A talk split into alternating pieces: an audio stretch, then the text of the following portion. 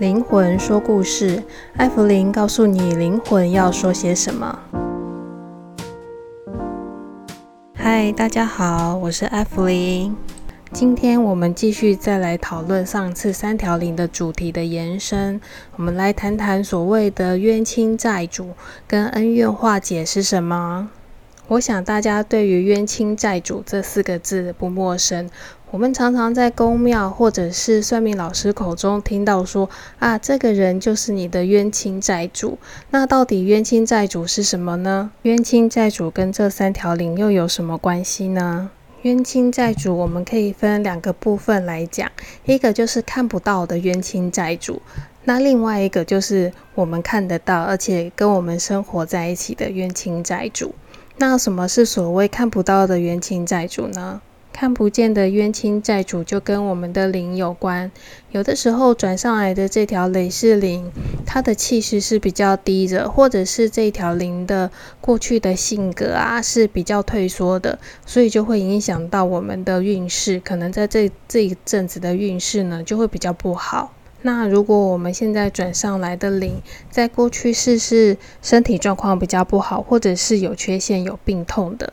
所以他在他转上来之后呢，我们的身体状况可能就会比较不好，或者是会维持一段时间。等这条灵离开之后，我们的身体状况才会慢慢的恢复正常。所以呢，我们自己的灵魂也会跟自己成为冤亲债主，那就是我们的灵魂呢，转上来到这一世，来到我们的肉身，借由我们的肉身跟我们做讨报。那这个讨报的过程呢，就是我们在人生当中的学习。我想这个部分应该很少老师会提到，就是我们自己的累世在转世上来之后，会成为我们自己的累世恩怨。所以呢，我想这个部分大家可以回去思考一下，就是你的生活当中遇到的困境，是不是因为你的累世灵转上来了，所以让你遇到了困境？就我个人的经验来说好了，如果遇到一个问题，我一直脑筋鬼打墙，一直想不开，或是这个议题呢，一直不断不断的。嗯，重复在发生，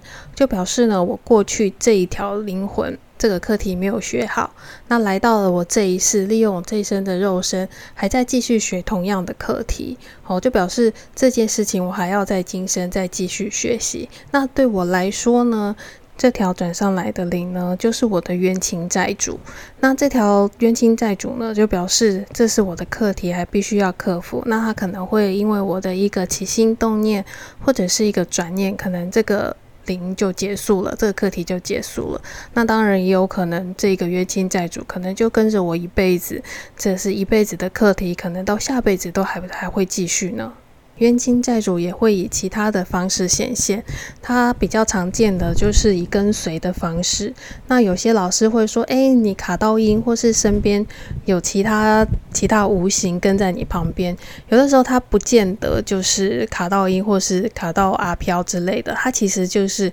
你的累世的呃冤亲债主，只是它以。呃，另外一种灵魂跟随你的方式来显现，那当然它跟你的本来的三条灵是没有关系的，它是其他的灵，但是这个其他的灵是在于你过去是曾经有得罪过的灵魂，或是曾经有伤害过的灵魂，它在这一世来到了。以灵魂的方式来到你身边，跟你做讨报，所以有的老师就会看到，诶，说你旁边有跟一个人，好像卡到印的这样子的感觉，那他其实就是你的累世恩怨。那也会有人问说，诶，那我身边跟一个累世恩怨，对我会不会有影响嘞？那当然是会有影响的喽。那影响的部分可能就是你的运势会比较低，或者是你的精神状况可能会比较不好，好，或者是睡不好，这都是会有可能的。那看得到的冤亲债主呢，就是我们身边的人，我们的家人、朋友、同事等等，他们是以一个人的方式来呈现的。那当然也是跟我们的灵魂是有关系的，一定是我们的累世灵魂跟我们身边这些人的累世灵魂，呃，彼此是有恩怨的，所以才会在这一世又再碰到。当然，你心里常常偷骂的那个人，你跟他的恩怨当然就是最大的喽。我们刚刚说了这么多冤亲债主的形式，那冤亲债主到底有没有办法可以解呢？我想大家应该都有听过这一概吧？那这一概就是治解。那治解是治什么跟解什么呢？那要怎么样才能是有效的制解呢？那我们今天也顺便说明一下制解是什么。一般庙宇制解会准备小三牲，那小三牲有哪三样呢？那就是一片五花肉、一片大豆干跟一个鸭蛋。那更细致一点的，可以再准备一点饭跟青菜叶子，那表示饭菜都有了。那小三牲的部分呢，都都是要生食哦，只有饭是煮好的。一般庙宇很少会把制解的意思讲得很清楚，那通常就是我们进到庙里面以后，然后请庙的主神帮我们做制解。那制解的意思呢，其实就是把我们过去累世的灵魂请来跟我们在一起。还有我们曾经得罪过的，可能是过去世的灵魂，或者是这一世我们无心得罪过的人的灵魂，一起请到这个庙宇来。那我们准备小三牲，还有饭菜，还有一些金纸，请在场的仙佛帮我们化解我们累世的恩怨。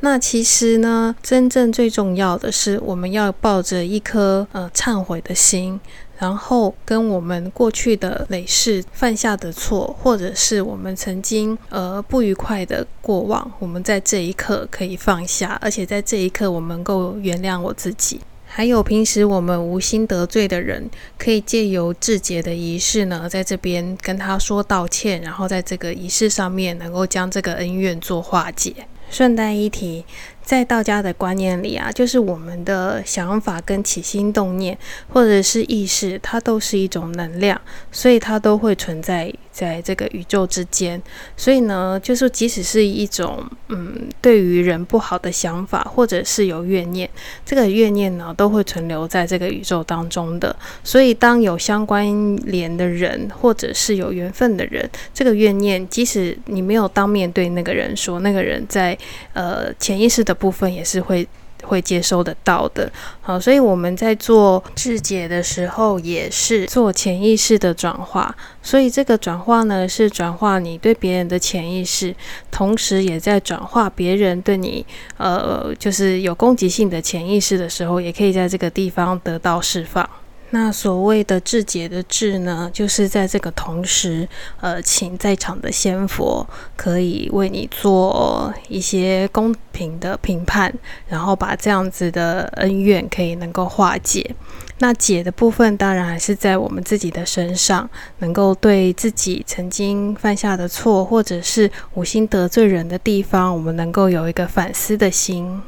那智解所使用的是生食，可以避免有所谓灵魂吃不到的问题。所以呢，它对于一些比较呃比较戾气的，或者是呃怨念比较重的一些灵魂的怨念的化解，它的效果是相对是很好的。最后，关于智解，最重要的不仅是能够反思，而且能够学习对自己柔软。放下我们很多对于世间事情的执着，有的时候我们放下了，不仅是无形的恩怨也放下了，或者是有形的冤亲债主也会因为我们的放下而放下。所以它不仅是一种愿力的解脱，更可以是一种灵魂的超度。所以呢，我自己觉得这一盖的好处是很多的。只要你能够有诚心诚意，这一盖是可以净化灵魂、滋养身心的。那我们今天就聊到这喽。如果有什么问题，就可以直接到圣光之源粉丝团直接问我，我会尽快跟大家做回答的。那我们今天灵魂说故事就到这里喽，拜拜。